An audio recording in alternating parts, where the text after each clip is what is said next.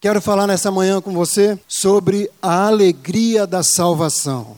Fala comigo, a alegria da salvação.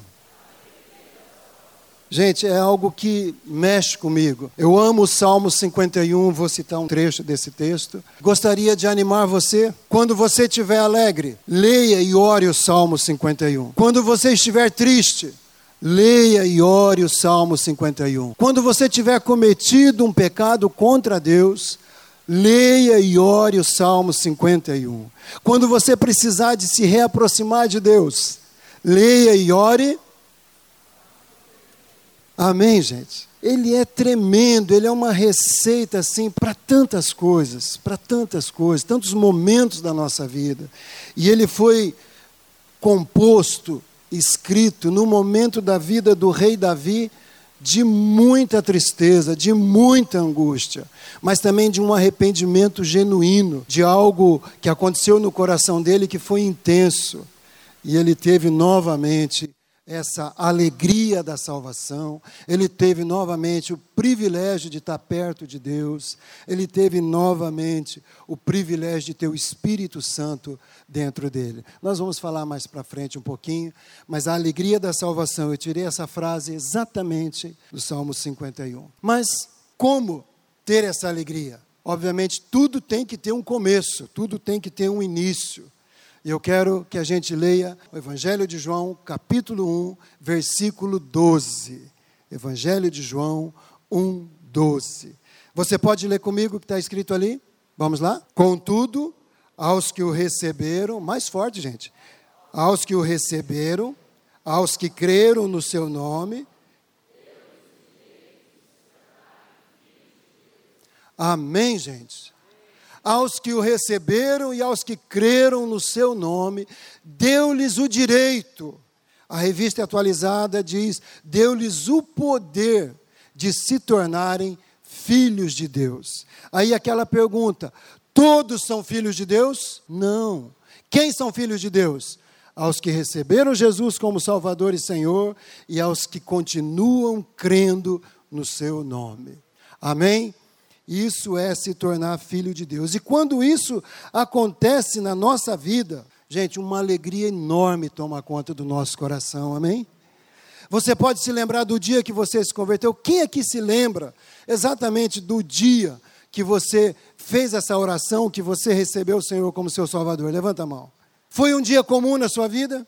Foi algo que mudou completamente, não foi? Uma alegria diferente tomou conta do seu coração, algo que você foi impactado.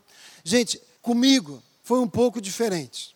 Eu já acertei com Deus, já acertei com a Pedrina. A Pedrina teve uma conversão que eu fiquei com inveja durante algum tempo, sabe? Porque eu costumo dizer, ela só não caiu do cavalo porque ela não estava montada num cavalo. Mas a conversão dela foi muito parecida com a do apóstolo Paulo, porque mudou tudo na minha esposa, gente. Mudou tudo, tudo, tudo, tudo mesmo. Eu quase não reconhecia a Pedrina. E foi tudo aquilo que aconteceu com ela que me motivou a querer aquilo que ela tinha também. A Pedrina saiu de casa de um jeito e voltou do outro. Impressionante. A dona Lígia, sabe, olhou para ela e falou: O Espírito Santo está falando que quer a sua vida. Naquele momento ela disse que começou um troço quente dentro dela ali e pegando fogo, e, e dali a mulher ficou doida, ficou diferente, ficou doida de Jesus. E foi demais, gente. Eu fiquei tão assim que durante um mês, graças a Deus só foi um mês, durante esse um mês, não foi nem um mês completo, a Pedrina se converteu, os mais antigos aqui, né, Arlete? Lá na rua Itapecurus, é, os mais antigos de convertidos, porque o Tidão não é nem tão antigo assim, é do tempo da tenda, gente. Só que o Tidão era um crianção, tinha acho que uns 18 anos na tenda. Brincadeira. Tidão era daquele que ajudava o pastor Davi a pegar pedra do piso da tenda e colocar nas salvas. Não é, né, Tidão? Mas tinha uma festa no final do ano, aniversário da igreja, e durante um mês inteiro era oração. A Pedrina se converteu no mês de setembro, que era o mês que orava de manhã, seis horas da manhã, todos os dias orava, e eu me converti em outubro. Graças a Deus. Porque durante esse tempo que a Pedrina se converteu antes de mim, ela estava tão diferente, gente, tão diferente, tão santa, tão santa, que eu não ousava dar um beijo na minha esposa. Tamanho era o temor, o medo. Eu falei, eu beijo essa mulher, eu sou queimado. É sério, tinha um temor no meu coração, porque ela ficou diferente, uma, uma alegria, um negócio assim. Ela só queria saber de orar e cantar e para tudo quanto é lugar. Falei, meu Deus do céu. É, foi impressionante a, a alegria que tomou conta. Comigo, gente, eu sou bem mais lentão. Não aconteceu assim. No dia 21 de outubro, a gente teve um evento aqui na cidade, ali no, no Colossim. As igrejas se uniram, veio um pastor, que na época ele era presidente da Jocum, pastor Jimmy Steyer, e ele estava ministrando. As igrejas se reuniram para adorar e louvar, e ele veio para fazer um congresso para a cidade. E durante a ministração dele, que não teve apelo por salvação, ele não falou de salvação, não falou nada, simplesmente ele falou de oração e de avivamento. E que isso acontece não é alguém proclamando nos quatro cantos, isso acontece dentro de cada um, o avivamento e que é o testemunho pessoal de cada pessoa com Deus que leva uma, outra, outra, outra, uma igreja, uma cidade a ter o seu coração avivado. E aquilo começou a falar comigo, ele começou a dar testemunho de oração, começou a dar testemunho de oração. E, gente, isso foi numa quinta-feira. Na sexta eu fui, no sábado eu não fui, porque não sei porquê, mas no domingo de manhã eu estava na igreja. Então eu fui me convertendo por osmose. Quem estudou lembra dessa frase, né? Que a gente, eu fui me convertendo assim. Até hoje eu estou me convertendo. Eu não tive aquele impacto, sabe? Mas a minha vida se encheu de paz e se encheu de alegria, porque eu fui salvo, eu fui alcançado pelo Senhor. Essa alegria da salvação, eu tenho orado, eu tenho buscado. Por isso que esse cântico, esse refrão que a gente cantou aqui, uma coisa peço ao Senhor e a buscarei. Isso mexe muito comigo, porque, gente, que lugar melhor para a gente estar do que na casa do Senhor e na presença do Senhor, buscando a sua face, contemplando a sua face e buscando orientação. Não tem lugar melhor do que esse, amém, gente? Não tem, não existe. Então isso mexe muito comigo, essa alegria. Isso que aconteceu, nós vamos ver daqui a pouquinho por que, que é tão importante isso. Quando nós nos tornamos filhos, nós recebemos a salvação. E quando nós recebemos a salvação, a Bíblia diz que o nosso nome está escrito aonde? No livro da vida. Aleluia! O seu nome está escrito no livro da vida e esse livro vai ser aberto. O Apocalipse diz lá no final, quando nós estivermos diante do Senhor, livros serão abertos. E o livro da vida que consta o nosso nome vai ser aberto. E só vai permanecer com o Senhor aquele que o nome permanecer escrito. Ou seja, é possível o nome ser riscado dali, dependendo das nossas escolhas. Então, o nosso nome está escrito no livro da vida. Tanto é verdade a importância do nome estar escrito lá, que Jesus, naquele contexto de Lucas capítulo 10, quando os 70 discípulos voltam dando um relatório de como havia sido a jornada deles, eles estão voltando eufóricos, gente. Eles estão voltando assim, acho que um atropelava o outro para poder contar. Olha, Jesus, quando eu orei, um cara estava endemoniado, o demônio saiu na hora. O outro já fala emenda assim. E quando eu orei, tinha um cara que estava com a perna seca, a perna engrossou e ficou saudável. Todos eles contando ali, contando aquela alegria de contar o resultado dos dias que eles estavam ministrando. E aí Jesus também entra naquela alegria toda. E eu fico imaginando a cara dos discípulos quando Jesus falou: Gente, eu vi Satanás caindo do céu se lascando como um relâmpago, assim, uma coisa e tal, aquela alegria de Jesus. Aí todo mundo alegra ali e Jesus entra, Lucas 10, 19 e 20. E ele fala: Eu lhes dei autoridade para isso, para vocês pisarem cobras e escorpião, e sobre todo o poder do inimigo, e nada lhes fará dano. Aí ele fala: Contudo, diga, contudo, alegrem-se, não porque os espíritos se submetem a vocês, mas Termina de ler lá, por favor. Mas. Amém, gente? A nossa alegria maior não deve ser porque a gente tem uma eloquência, a gente ora e as pessoas são curadas e acontecem sinais e maravilhas. Tudo isso é bom. A Bíblia diz que vai nos alcançar, vai acompanhar a gente, mas a nossa alegria, aquilo que nos motiva, aquilo que nos enche, aquilo que transforma a nossa vida, tem que ser por causa daquilo ali. Ó. Seus nomes estão escritos nos céus. Dá um aplauso ao Senhor.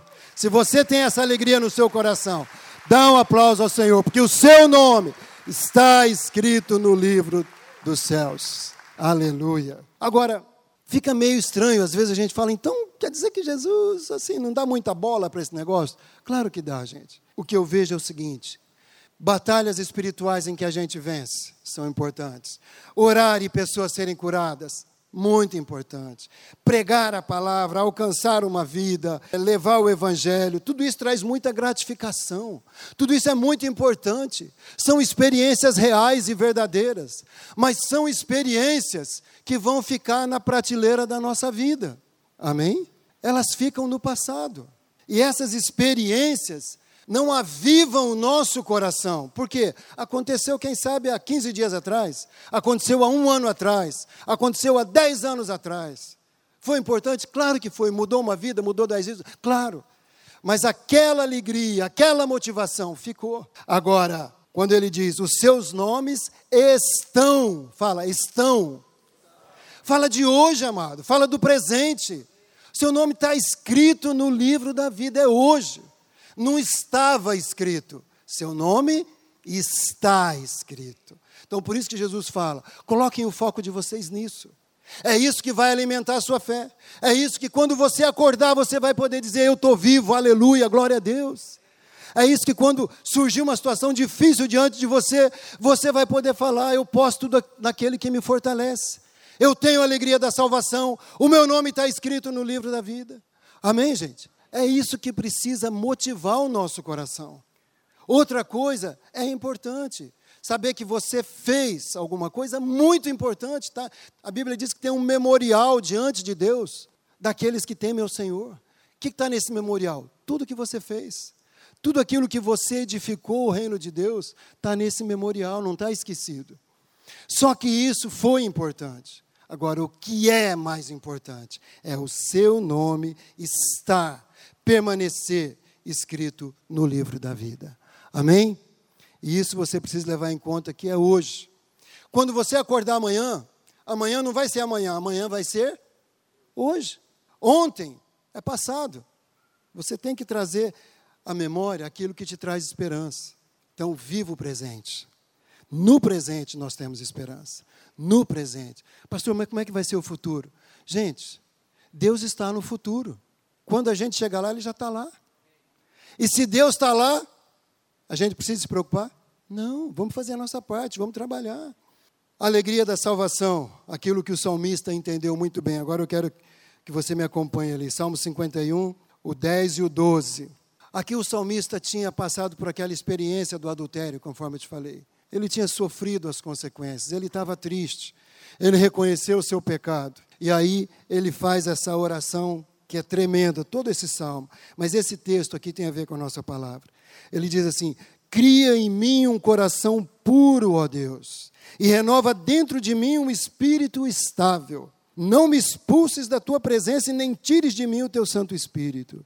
Devolve-me ou restitui-me a alegria da tua salvação e sustenta-me com um espírito pronto a obedecer. Amado, a alegria da salvação. Não tem salvação sem alegria.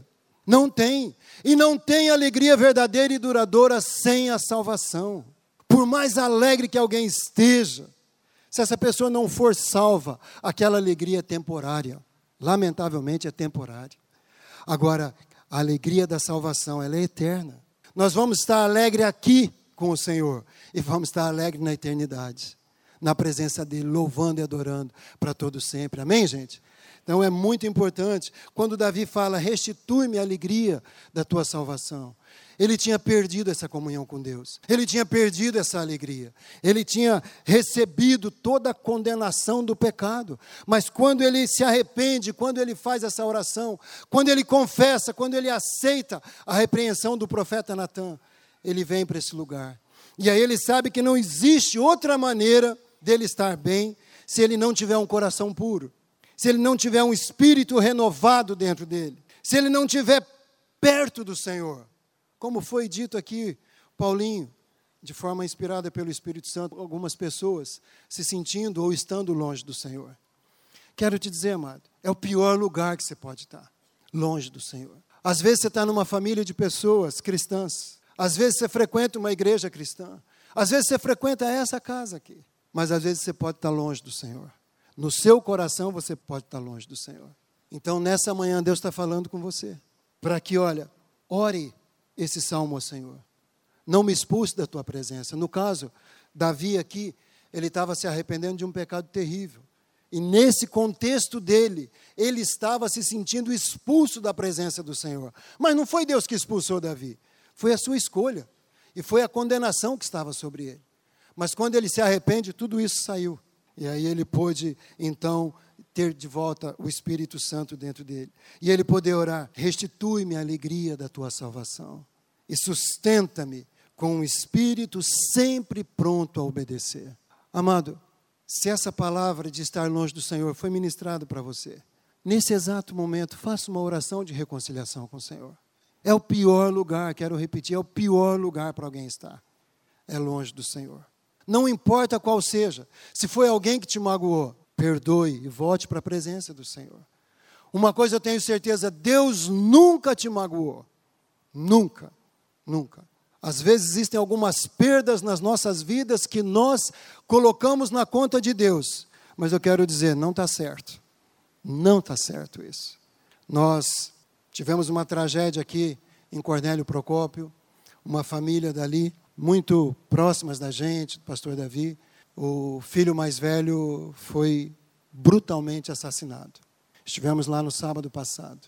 O pastor Paulo, a pastora Cecília têm acompanhado esse casal. Eu tenho falado também com eles, trocado mensagens.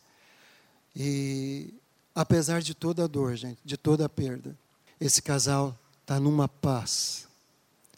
Está numa paz, está numa convicção de quem é Deus na vida deles, que eles mesmos estão assim admirados de ver o que o Espírito Santo pode fazer com quem se entrega na mão dele. E esse casal fez isso. O filho, infelizmente, não estava bem com o Senhor um jovem de 25 anos, próspero, todo mundo gostava dele, trabalhador, mas houve isso. Agora, eu pergunto para os pais: como vocês estão? Pastor, estamos bem. Tem uma alegria, tem uma paz no nosso coração que nós não estamos nem entendendo.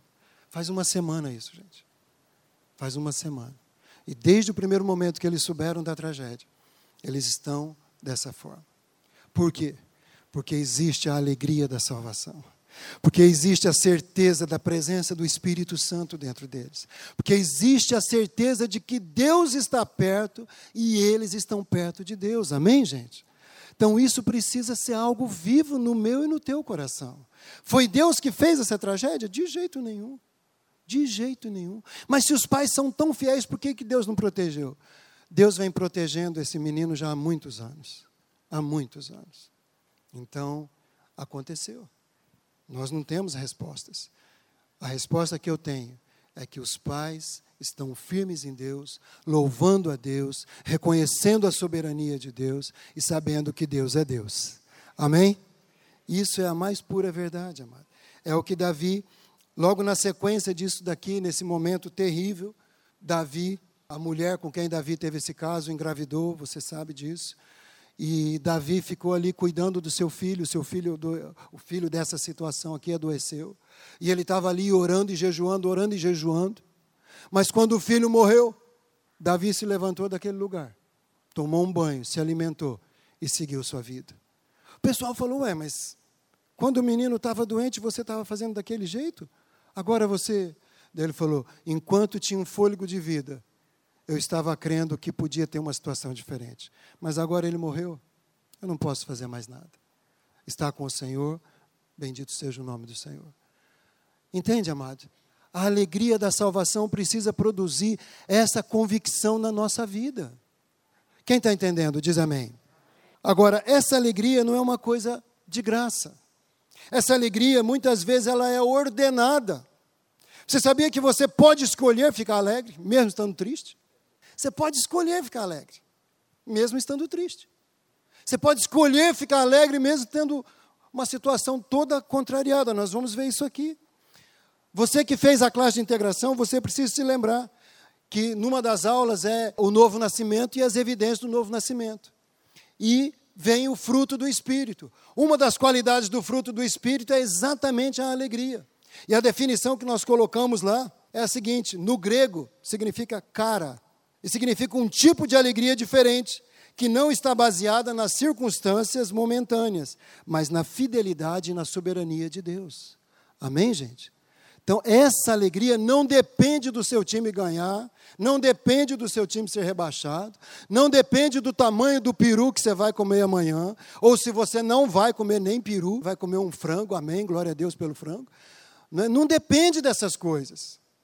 A sua alegria depende da fidelidade, da soberania de Deus. E você entregando o seu coração a esse Deus, Ele toma conta.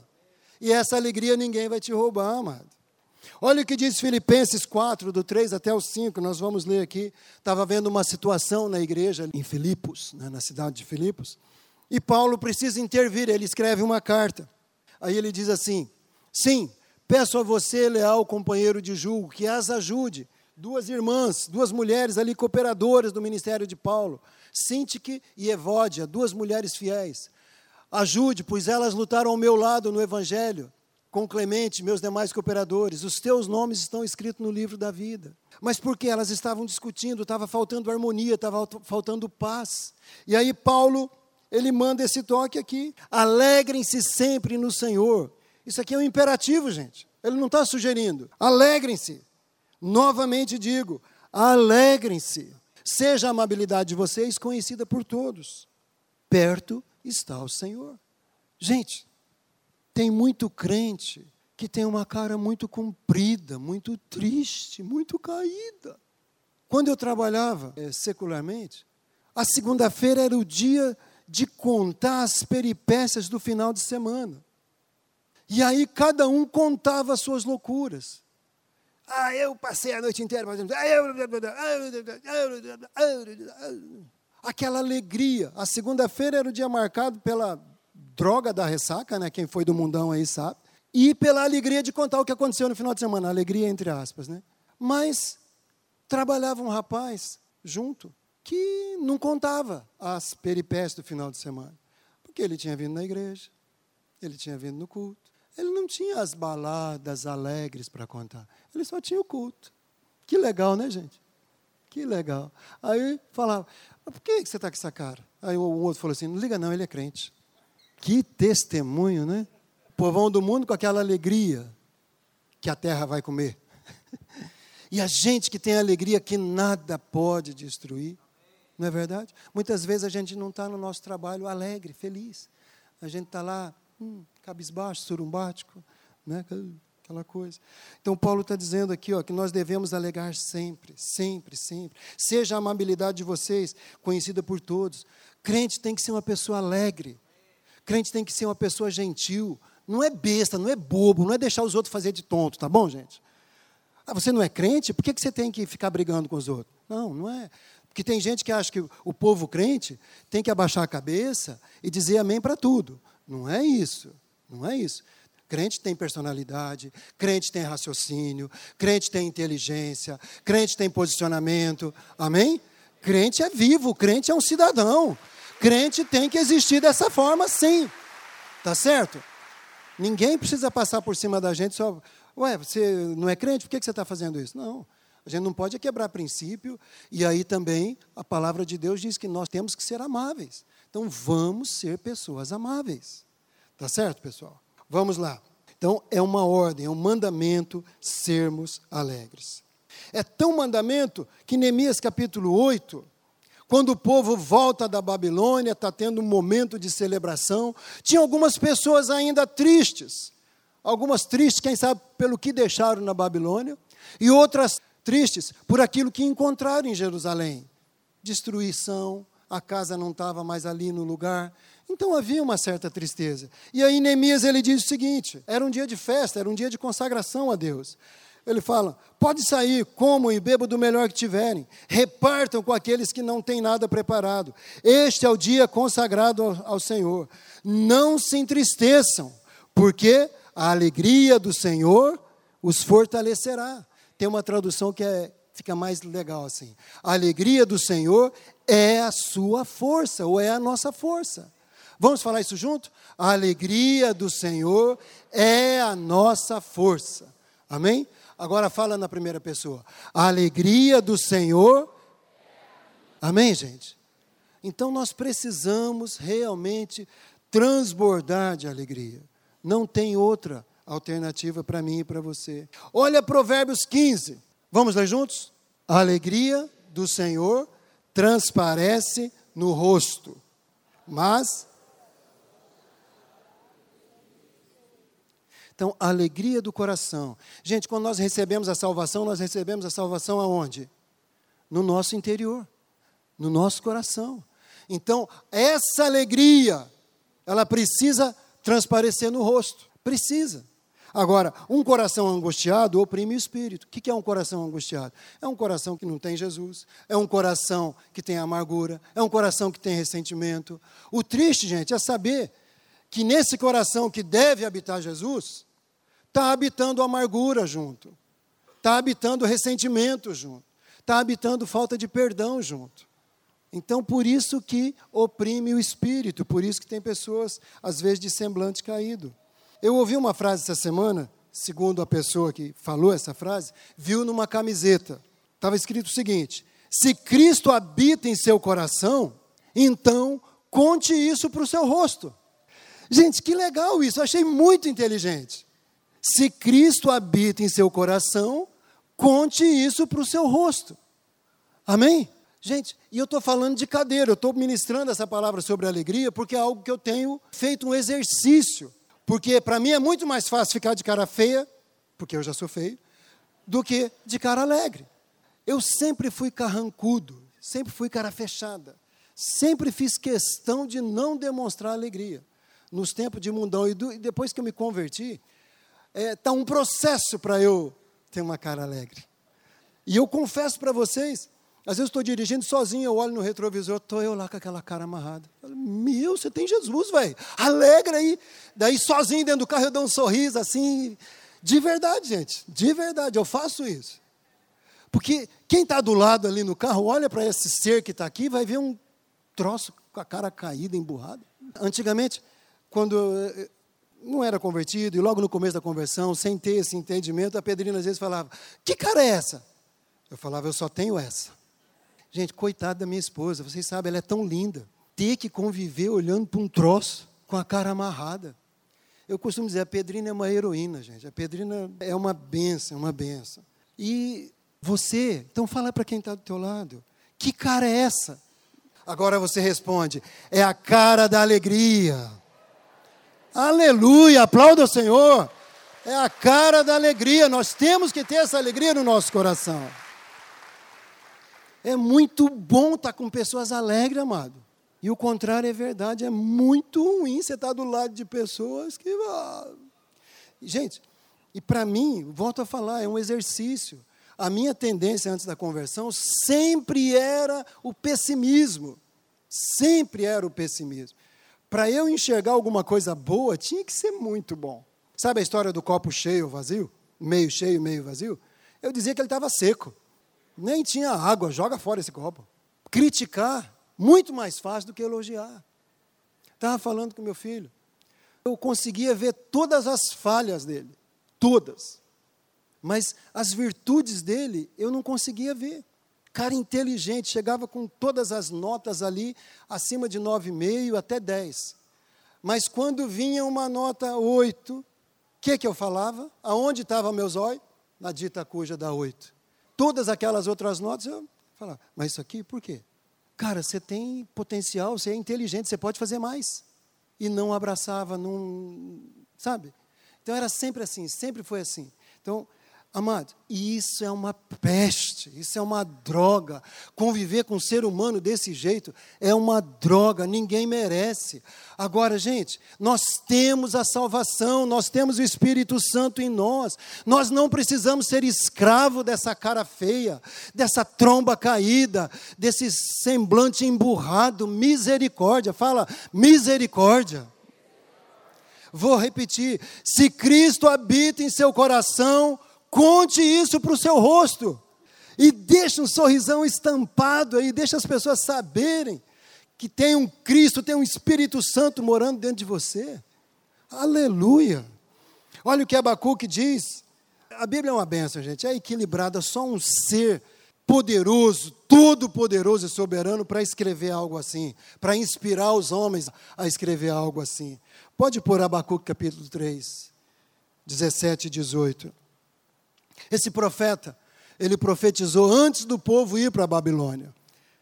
Ele já estava avisando como a coisa ia ser ruim. Mas aí ele diz o seguinte: mesmo não florescendo a figueira, mesmo não havendo uvas nas videiras, mesmo falhando a safra de azeitonas e não havendo produção de alimento nas lavouras, mesmo não havendo ovelhas no curral, nem bois no estábulo, ainda assim eu exultarei no Senhor e me alegrarei no Deus da minha salvação. Aleluia! Aleluia! Mesmo com toda a falta, eu me alegrarei no Deus da minha salvação, porque a nossa alegria não depende do que tem e do que não tem. Se você tem pouco, seja uma pessoa de alegria. Se você tem o suficiente, seja uma pessoa de alegria. E se você tem muito, seja uma pessoa de alegria do mesmo jeito, amado. Não é a nossa conta bancária que vai determinar aquilo que está escrito nos céus. Não pode. E o que está escrito no céu é que o teu nome está lá. Está escrito no céu é o que Davi falou, a alegria da salvação. Está escrito no céu é que mesmo não tendo nada, a gente vai se alegrar no Senhor, no Deus da nossa salvação. Glória a Deus. Eu e você, pais, avós, irmãos mais velhos, pessoas convertidas, nós precisamos ser canais dessa alegria para as pessoas. Nós precisamos, amado. As pessoas ao nosso redor precisam perguntar por que, que você é assim. Precisam. É importante. A nossa família precisa perceber a alegria que tem dentro de nós. Os nossos filhos precisam perceber essa alegria. Na minha casa, mesmo depois já morando aqui na igreja, convertido, sabe? Eu chegava em casa e meu filho não era capaz de perceber a alegria no meu rosto. Minha esposa não era capaz de perceber a alegria no meu rosto. Não que eu não tivesse, estava aqui, mas eu ainda não tinha contado para o meu rosto que Cristo habitava aqui. Minha cara não sabia que Cristo habitava no meu coração. Era aquela cara caída, amarrada. Se você está achando que eu sou feio hoje, você imagina antes. Gente, era muito triste. Era uma droga. Tanto que as pessoas chegavam em mim na Pedrina e falavam, não era pastor ainda, né? Pedrina, como você está linda. Oi, Luiz. Era isso. Hoje as pessoas já falam, pastor, você está chique, hein? Não fala bonito. Você está chique, hein? Sabe? Então, sabe, mas tudo bem, sabe, sem problema. Mas era assim. O Pedro, para me ver sorrindo, pra, é, é, era muito difícil, gente. E eu quero dizer uma coisa que eu tenho aprendido, amado.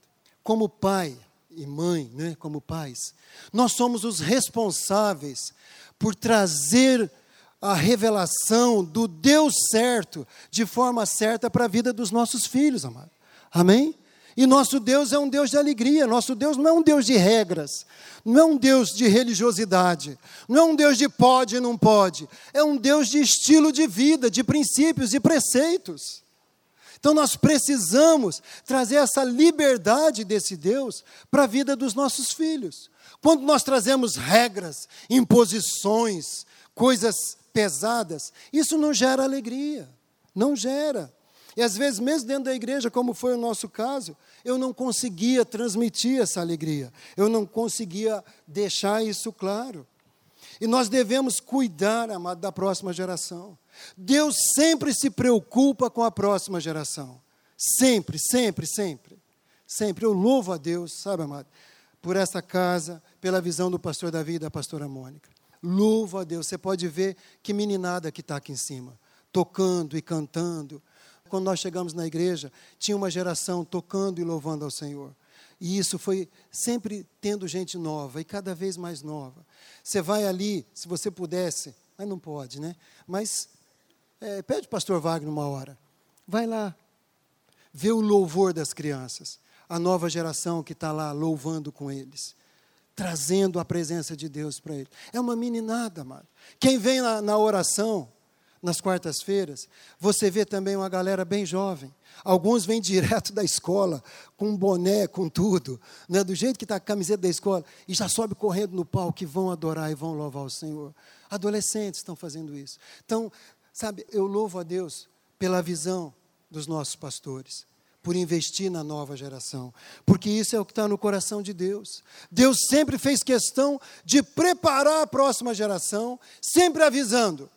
Eu quero mostrar para você aqui pelo menos três passagens, aonde Deus fala: no futuro, quando os seus filhos perguntarem por que isso, por que isso, e Deus já dava a resposta.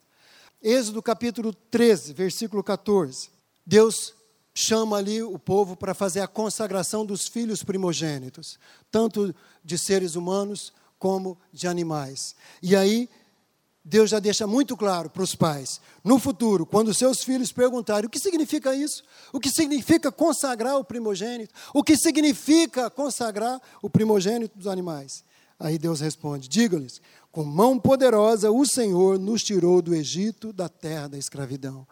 Sempre tinha uma razão tinha lá uma simbologia, tinha lá uma situação, tinha lá uma pedra, tinha alguma coisa. E Deus já falava: ó, no futuro, quando seus filhos perguntarem, digam qual foi a razão disso. Sabe, amado, nós temos que ter resposta para os nossos filhos, mas respostas coerentes, respostas verdadeiras, não respostas que o mundo oferece, não respostas que contos de fadas oferecem. Deuteronômio capítulo 6, falando simplesmente de obediência. Versículo 20.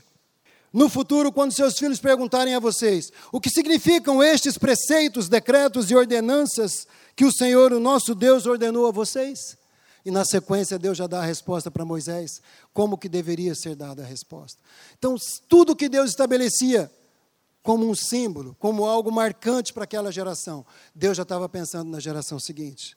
Deus já estava pensando na geração seguinte. Eu pergunto para você, pai e mãe, você está pensando na geração seguinte? O que você está apresentando para os seus filhos? Que preceitos, que símbolos você tem apresentado para os seus filhos? Porque nosso Deus é um Deus de alegria, é um Deus de salvação, é um Deus de preceitos, é um Deus de liberdade. É isso que nós precisamos apresentar para os nossos filhos, para a geração seguinte. Josué, quando Josué atravessou o Jordão com o povo.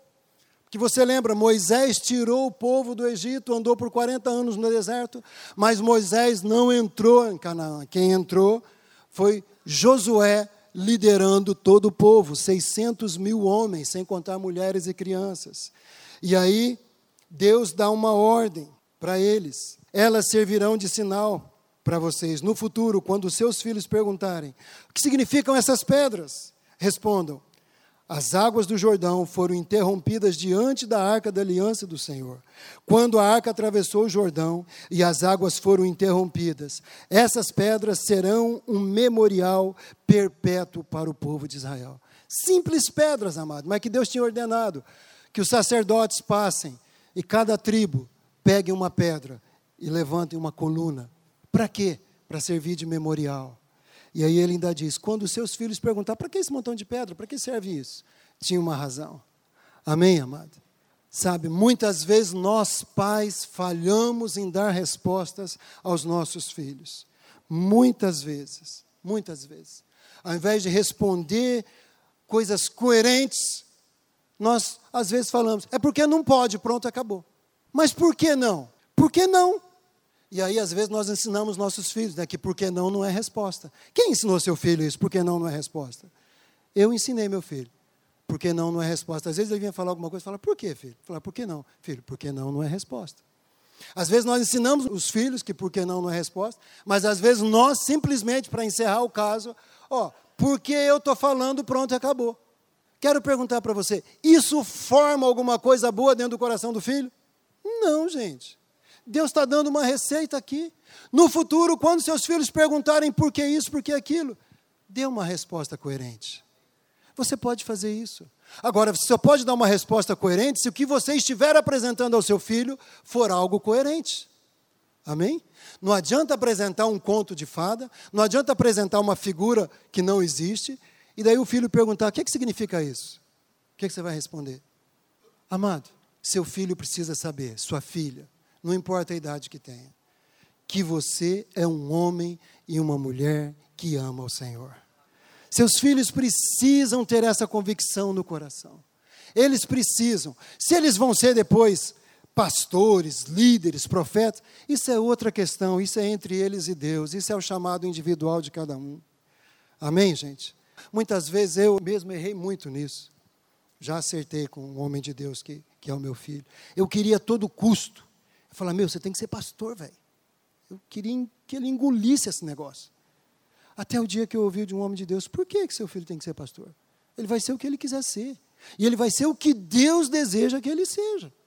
Amém, gente? Eu louvo a Deus quando eu vejo o Davi, aqui em Menegaso, filho dos pastores Marcelo e Sandra. Vocês não sabem, mas a pastora Sandra já cantou no louvor, gente. Já não canta mais, já, né, já passou o bastão. Mas o pastor Marcelo tem dirigido aqui com muita graça. E o Davi e o Miguel estão seguindo os passos. Tem filho de líder de célula que é líder de célula. Amém. Agora, tem filho de líder que não é. E daí? Tem algum problema? Não. Não tem. Amém, gente? Nós precisamos entender isso e dar liberdade. O que eles precisam ser homens e mulheres de Deus. Amém? E aí o chamado deles e como eles vão é, é, desenvolver a fé, como vão colocar a fé em ação, em ação, aí é entre eles e Deus. Então nós precisamos desmistificar muita coisa. Agora, uma grande verdade, nós precisamos responder com coerência para os nossos filhos. Nós precisamos ter respostas para os nossos filhos. Sobretudo nesses dias, gente. Estamos cercados de um simbolismo muito forte. O pastor Davi falou semana passada, eu só quero lembrar algumas coisas antes da gente orar. Estamos cercados de um simbolismo muito forte. O pastor Wagner falou no início aqui, dia 25 não é o dia do aniversário de Jesus. Não é o dia. Mas quantas pessoas comemoram o aniversário numa data errada? Ou nem sabe a data que nasceu? Não é verdade? Os antigos não registravam o filho no dia que nascia ou na semana que nascia. As pessoas que moravam no sítio, às vezes, juntavam dois, três, quatro filhos, para depois ir para a cidade e registrava de uma vez. Alguém lembra disso? Alguém tem alguma história dessa na família? Não é verdade, Júlio? Juntava ali três, quatro filhos, às vezes moravam longe da cidade. E aí, na hora de falar, quando que nasceu isso aqui? Alguns, isso a gente presenciou lá em Rondônia, gente. Uma mulher, ela não lembrava a data, a época do nascimento da filha. Mas sabe o que ela lembrava? Do nascimento de uma eguinha. Ela falou, foi na mesma época que nasceu a filha da Baia. Aí eu falei, senhora, mas não adiantou nada para mim, que eu não vi o nascimento da filha da Baia. Daí ela gritou lá para a comadre dela, ô comadre, quando que nasceu a filha da Baia? A potrinha lá da Baia. Daí a mulher falou: Ah, foi no ano tal, no mês tal. Daí a gente só colocou mês e ano. Então era assim que funcionava. E muita gente não sabe exatamente a data que nasceu, porque no registro pode constar uma data e na realidade ser outra. Então, comemorar o aniversário de Jesus amanhã não tem nada demais. Tá certo? Mas desde se comemore o aniversário de Jesus. Amém, pessoal? E não outras coisas, né? outra simbologia. Não devemos colocar nada no lugar de Jesus, gente. Hoje o Paulinho separou vários cânticos falando de exaltar Jesus. Exaltar Jesus. Então amanhã, hoje à noite, com seus familiares, exalte Jesus. Se confraternize, tenha alegria, abrace, abrace, abençoe. Mas lembra disso. Lembra disso. Essa celebração, ela remete ao nascimento de Jesus. E o mais importante, Jesus nasceu. Ele veio, viveu entre nós, morreu e por causa da sua morte nós somos salvos. Amém? Então, celebre, esteja junto, participe. Se você deseja saber mais alguma coisa, eu estava conferindo hoje no nosso site, tem um artigo lá que tem algumas explicações um pouquinho mais detalhadas sobre a figura do Papai Noel, a árvore, o que significa, sabe? Mas o mais importante, aquilo que eu creio, aquilo que você crê, não pode nos impedir de ter comunhão com os nossos familiares. Não pode nos impedir de estar junto. E não vamos lá com a cara caída, amado, amém? Conte para o seu rosto que Cristo habita em seu coração. E chegue lá como verdadeiro emissário, um verdadeiro mensageiro do Natal. Sorrindo, alegre, aleluia, glória a Deus, Cristo nasceu. E daí você fala: tem mais uma coisa. Além dele ter nascido, ele mora aqui. Ele mora aqui. Amém, gente? Você está entendendo? Então dá um grande aplauso ao Senhor. Nós queremos orar. E finalizando com as frases que o pastor Davi finalizou a semana passada. O mais importante é que nós celebremos Jesus, aquele que nasceu como homem, mas nunca deixou de ser Deus. Aquele que venceu o pecado para nos ensinar o caminho da vitória e da liberdade. Eu e você, dentro da igreja, recebemos essa vitória. Então nós temos o caminho da vitória e nós temos o caminho da liberdade. Nós não precisamos viver escravizados. Celebre Jesus, aquele que se humilhou até a morte para nos perdoar e nos lavar de todos os nossos pecados. E mais, o apóstolo Paulo diz que em Cristo nós podemos todas as coisas. Então, além de termos sido lavados, nós podemos nos permanecer lavados e limpos, purificados, porque através de Cristo nós podemos todas as coisas. E celebre Jesus, aquele que ressuscitou no terceiro dia para que nós possamos viver a liberdade e o poder da ressurreição. Cristo ressuscitou e Cristo vive, amados. Essa é a verdade que nós precisamos viver e carregar esses dias e os próximos dias que virão. Fala comigo, a alegria da salvação. Eu quero viver isso. Agora diga, eu vou contar para o meu rosto que Cristo vive em mim. Amém, gente? Fique em pé, vamos orar. Pode aplaudir, pode aplaudir. Mas antes de orar, eu quero te dar a oportunidade de você, de repente você precisa pedir perdão para Deus, por não escolher a alegria. De repente você precisa pedir perdão para Deus, por ter aceitado sugestões da sua alma e você no seu coração está longe de Deus. De repente você precisa pedir perdão para Deus por algum ressentimento, por alguma mágoa em relação a alguém da sua família. Alguém que de repente você falou, eu não vou na casa dessa pessoa. Mas Deus está te dando a oportunidade de celebrar Jesus da maneira correta. Então nós vamos cantar esse cântico. E eu queria assim, que no seu coração, de olho fechado, no seu coração, você possa se acertar com Deus. Você possa fazer essa oportunidade. E se você não tem nada disso para acertar, então proclame a alegria da salvação no seu coração. Amém? Mas por um momento, todos de olhos fechados, vamos fazer esse tempo.